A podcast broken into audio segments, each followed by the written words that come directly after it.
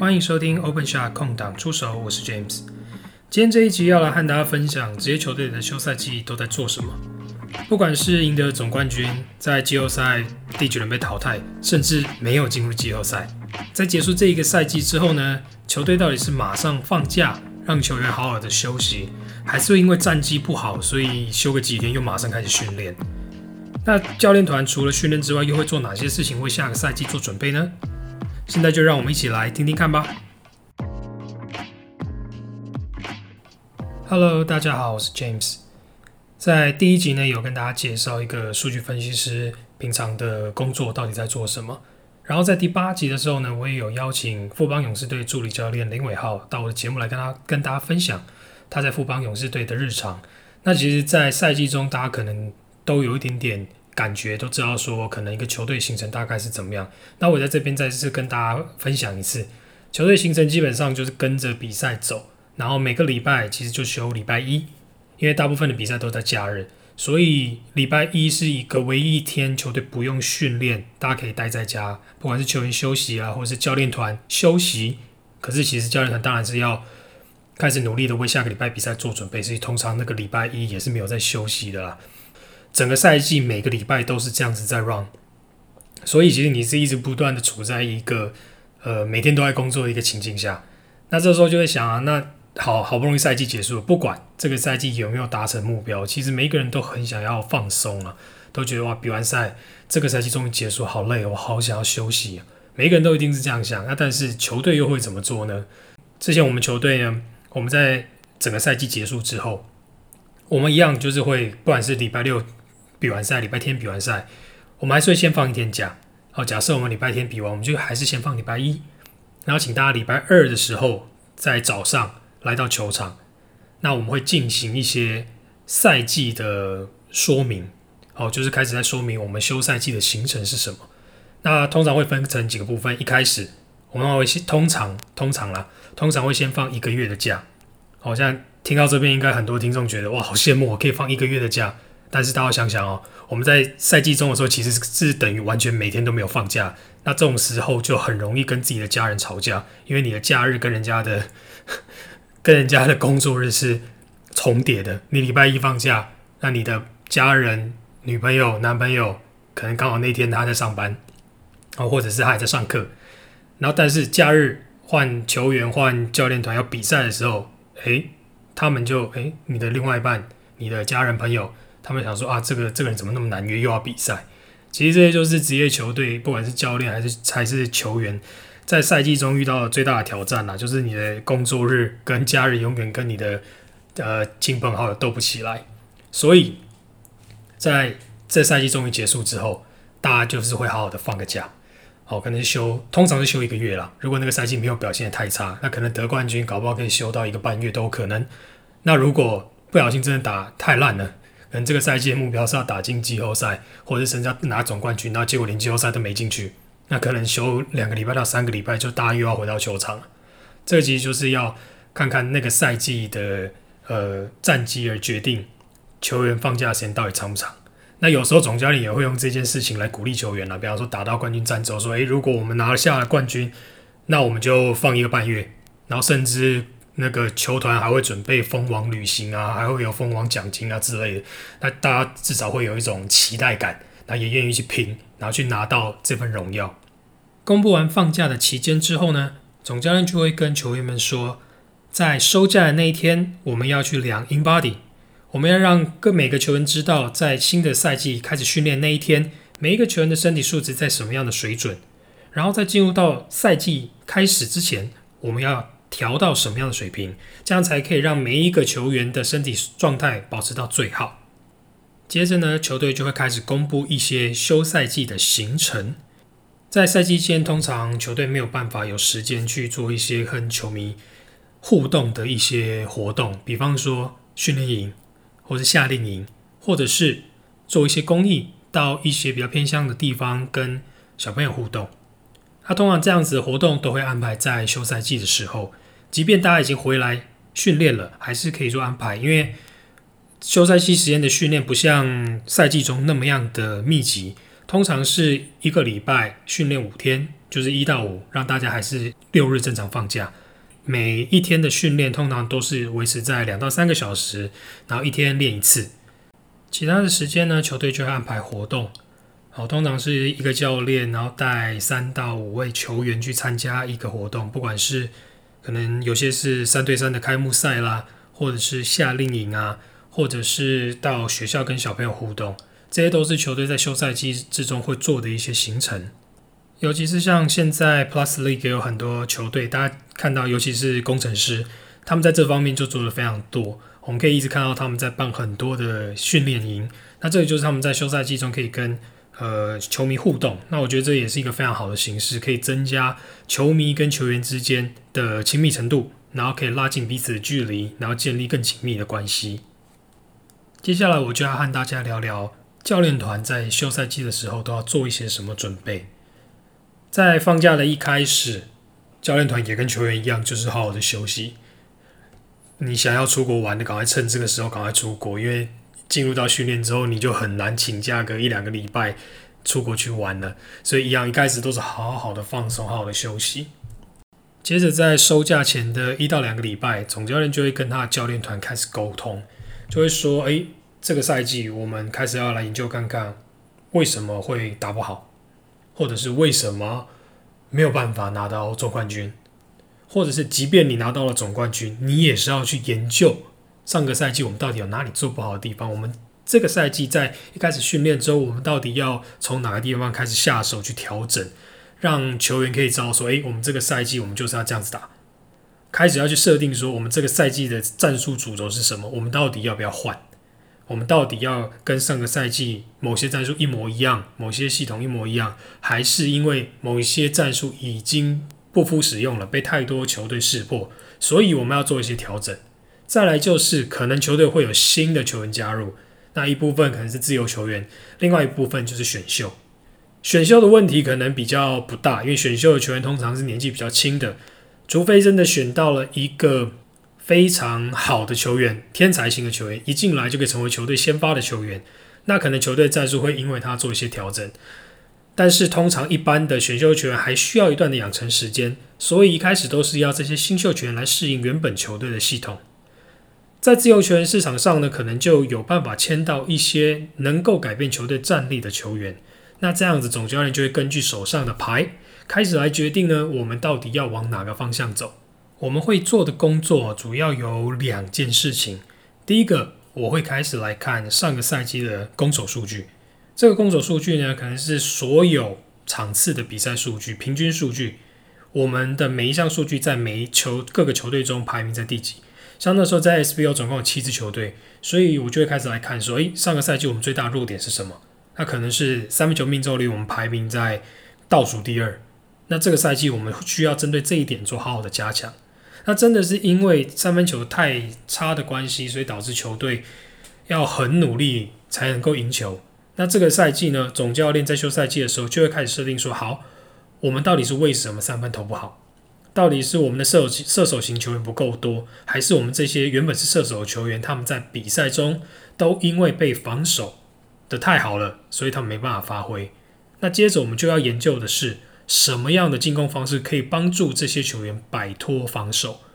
我们就会开始研究我们的三分出手都在什么样情况下发生的？是 catch and shoot 比较多，还是运球投篮比较多？是经过掩护之后的出手比较多，还是被对方对位到的出手比较多？为了研究出这样的特性哦，我就需要去看球队在例行赛的每一场比赛。有季后赛的话，连季后赛也要一起看，然后去统计。每一次的三分出手到底是什么样的情况下产生的？所以这个时候我就想，如果我在赛季中我就有做这件事情的话，在休赛季我就不会这么痛苦，就该好好的休息。但通常你永远不知道总教练想要是什么，你也不知道这个赛季结束之后球队到底最差的点是什么，所以你在赛季中通常不太会做这件事情，会等到休赛季的时候再重新的看影片，重新的计算，重新的找到球队在整个赛季中最挣扎的地方。然后提供给总教练参考。那第二件事情呢，就是基于刚刚的数据，我们要开始来剪辑影片。剪辑影片有两个目的哦。第一个当然是要给教练团看，让整个教练团都了解我们的数据的来源是这些影片的形式。那教练团在看影片的时候，可能就可以彼此分析说：哦，我们看到了这个三分的出手是因为我们的掩护不扎实。哦，这个三分的出手是因为对方已经采取了什么样的防守策略？可能他们是换防，所以我们才没有办法出手三分。那我们的球员还是在对位情况下出手。整个教练团在看过影片之后，就有办法去讨论。那我们这个赛季我们要怎么样去改变我们的技战术？那在这些影片上面呢，我会把它附上数据。比方说对位下的出手，我们给他看了一段影片，那可能截取了三到四段影片。那可能在一开始的时候会写说，这类型的出手，我们总共整个赛季出手了多少次，然后进了多少球。那这样的情况就可以让整个教练团了解，哦，这个方法可能我们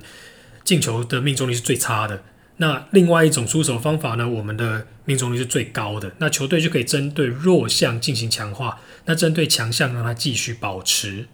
第二个剪辑影片的目的是要给球员看的。有时候跟球员说他们自己没有感觉，而且经过整个赛季又经过了一个月的假期，大家早就什么都忘了，也不会去回想。所以我们要剪一段影片来告诉他们说，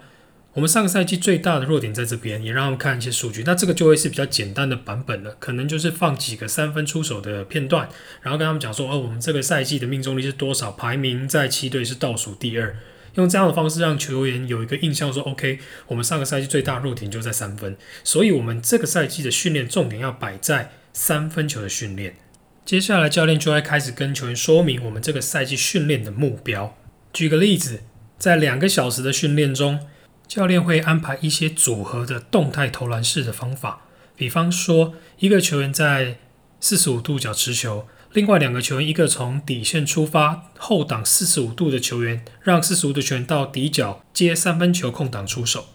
这是一个战术的设定，也是一个动态投篮的方式，让球员不仅能够训练移动情况下的出手投篮，也可以训练三个球员之间的组合，让球员知道说这个空档在什么时候会发生。而我们要采取什么样的传球方式，在什么样的 timing 传球，让接到球的球员可以在很舒服的情况下出手投篮。我觉得这样的训练方式是非常好的。动态式的投篮不仅可以让球员训练在比赛中的情况下的出手，因为在比赛中你要定点投篮的机会实在太少了，大部分都是属于一个移动式的出手，而且这样还可以训练到三个人的跑位，一个是传球，一个是后挡，这三个人要配合的很好。在那个底角的射手才可以得到机会，所以这样子动态式投篮可以训练到不仅是出手那个人的投篮准度，还可以训练到另外两个人走位的时机以及传球的准确程度。团队练习结束之后，总教练还会为每个球员设定一些目标，比方说你一定要进两百球三分才可以离开球场。那这两百球三分你要怎么投没有关系，你可以是定点投，你可以是移动之后再投。那很多的球队现在都已经有配备投篮机这样的设备了，所以其实，在传球方面很快，你不用自己一个人投完之后再跑去捡球，你也不需要很多的队友一，还要有人帮你捡球，你才可以进行出手。你只要用投篮机的方式，然后你可以选择在定点，你可以选择来两个点来回奔跑，甚至你可以一次不用只有一个人投篮，你可以两三个球员一起完成这个投篮。所以一个人进两百球，其实用投篮机投的话，真的很快了。那这个是给球员一个训练，因为在动态式的两个小时团队训练之后，球员的体能一定会下降，一定会感到很疲惫。那这个会最接近比赛的状况。那在这个情况下的投篮练习，不管是定点的，不管是移动式的，这些定量的出手，都可以协助球员进入到比赛中那种很疲惫的情境。借此，我们才有办法去训练说，OK，我们上个赛季。三分出手的情况真的不好。那我们这个赛季，我们比照一样的强度，我们在训练的时候让大家适应这样子的强度，可以去做练习这样的出手。那我们下个赛季的三分球命中率才有望提升。说完了训练方法之后，我们就要来谈谈球队在休赛季中另外一个重点——新人的加入。新人加入又可以分为两个部分，一个是自由球员，另外一个是选秀。那我负责的部分以选秀比较多啦。因为台湾的自由球员市场其实没有很透明，每一个球员到底还有没有合约，其实你必须要自己去问他。那通常这个在总教练或者是球团的经理，他们比较有这些机会跟管道可以接触到这些球员。选秀的部分就比较单纯，因为通常是以大四毕业生为主力，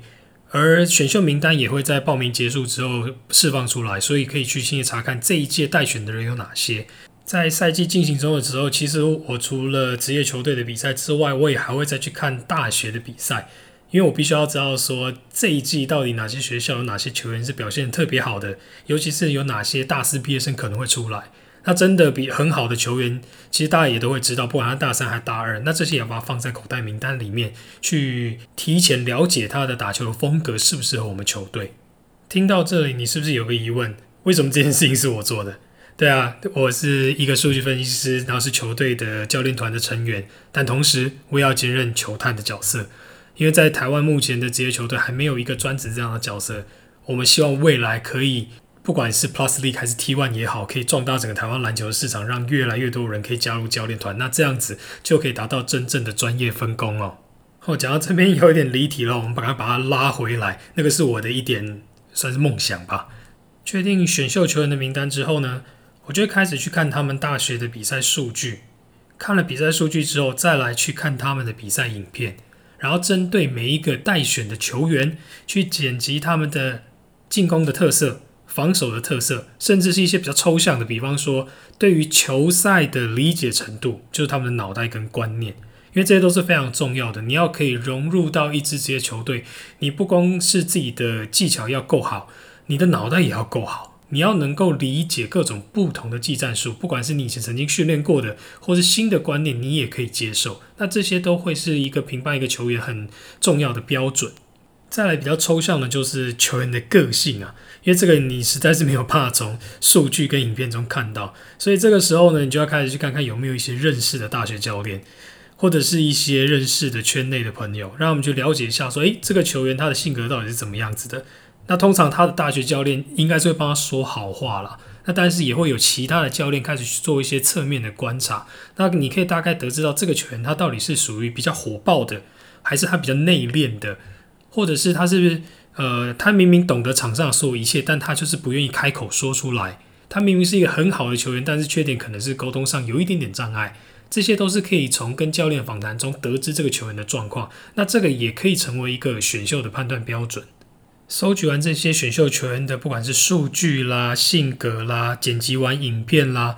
接下来就会开始跟教练团讨论，我们新的选的球员，我们到底要选什么样的位置？我们要先判断说，这一届选秀球员有没有我们非选不可的球员，不管他的位置会不会跟我们现在的球队上的成员重叠，他的天分实在是好到我们不得不选，所以我们一定要选他。这会是我们第一个要考虑的一件事情。那第二件事情，我们就要考虑到比较现实的，就是我们球队到底缺什么？可能我们的一号位、三号位、五号位都人满为患了，我们现在很缺一个射手，或者是我们非常缺一个很会抢篮板的球员。那我们就要开始去从这些选秀球员中找到有这样子特性的球员，这些都可以从数据影片找到我们的目标球员。再来，我们就要开始来沙盘推演，我们到底选不选到我们想要的球员。由于我负责的是选秀权的部分，所以我对这批大学待选球员是非常的了解。因此呢，总教练就会开始请我来做这整个 Mark draft，就是我必须要去判断每一支球队他们在每个顺位他们会选择什么样的球员，哪个球员最适合他们。那我们到底能不能够选得到我们想要的？那如果我们第一顺位权我们选不到，我们要选哪一个球员？这个就是会由我来进行。那我记得我很自豪，就是某一届的 SBO 选秀，我第一顺位到第七顺位全部命中。那那个那一届我真的是非常的不可思议，我居然有办法去抓到每队想要选什么。可能那一届球员的个性性格太明显了，所以每一队要的都很清楚。那我想这个就是一个球探。哦，必须要具具备的一件事情，就是你要有办法了解每一个球员的特性，哪个球员适合你。再来就是每一队会有什么样的选秀考量，这样子你才可以沙盘推演出最适合得到的球员。你可以在你的顺位拿到你最想要的球员。在选秀结束之后，在自由球员都签完了之后，我们还会进行一件最重要的事情，就是开始来评估哪一位老外适合我们球队。洋将在台湾职业篮球的影响程度真的非常非常的大。有些本土稍微弱的球队，可能可以靠适合的洋将，让他们的成绩提升不止一个等级。那有些本来本土球员就很好的，他们就必须要找到一个能够配合他们团队的洋将。那这个点也是需要不断的寻找跟试训，才有办法找到最适合你的洋将。其实球队都会有很多的管道，因为有很多国际经纪人，他们会想要把他们的球员推给我们。那有时候会给到总教练，或者有时候给到球队经理，然后他们再分享给我们教练团。那这时候他们都会传一些他们的数据啊，或者是影片啊给我们看。那教练团就开始开会讨论。那除此除了他们传的影片之外呢，我还会自己再去找他的比赛影片，而不是只单单的看经纪人给我们的，因为那可能是他最好的一面。那我们要看的不只是 highlight，因为看 highlight 没有办法决定这个球员他平常打球风格是什么。最好的方法就是去看他的比赛，整场比赛看完，你就可以知道这个球员他的打球的风格，他进攻上的强项。他的弱点到底是什么？因为有些球员他的进攻真的很棒，可他防守真的很差，那可能未必是球队需要的球员，或者是这个球员到底有没有组织能力，他能不能够配合团队，这些其实就需要看更多他的比赛才能够判断的。经过教练团的选择，球团跟对方经纪人的讨价还价，我们终于决定了哪些洋将要来到台湾。那他们来了之后，我们就必须要开始透过训练来看看他们是不是真的跟他们影片上表现的一模一样。因为有些洋将他们的上个赛季的比赛影片，不管是在哪个国家，有些可能是在沙地阿拉伯，或者是在欧洲的一些比较小的联赛，或者是在日本、韩国都有可能。那他们在那个时候的状况跟现在来到。台湾的状况到底不一样，这个还需要再做一些判断跟测试。所以在台湾的练球呢，我们就会开始观察他打球的方法到底是不是跟影片中写的一模一样。那如果是的话，很好，那代表说这没有太大的落差。那如果不是的话，我们就必须要再度去发掘他的优点到底是什么。所以我们在练习的时候开始加入一些呃五对五的训练。那这通常都是已经比较接近开季的时候了，已经不是在做一些基本的训练。那在这些对抗的训练之中呢，我们就可以可以开始发掘这个洋将他适合哪一种类型的战术。那总教练也会跟这个洋将沟通说：“诶，我们设计这样的战术，你怎么样打你会觉得最舒服？”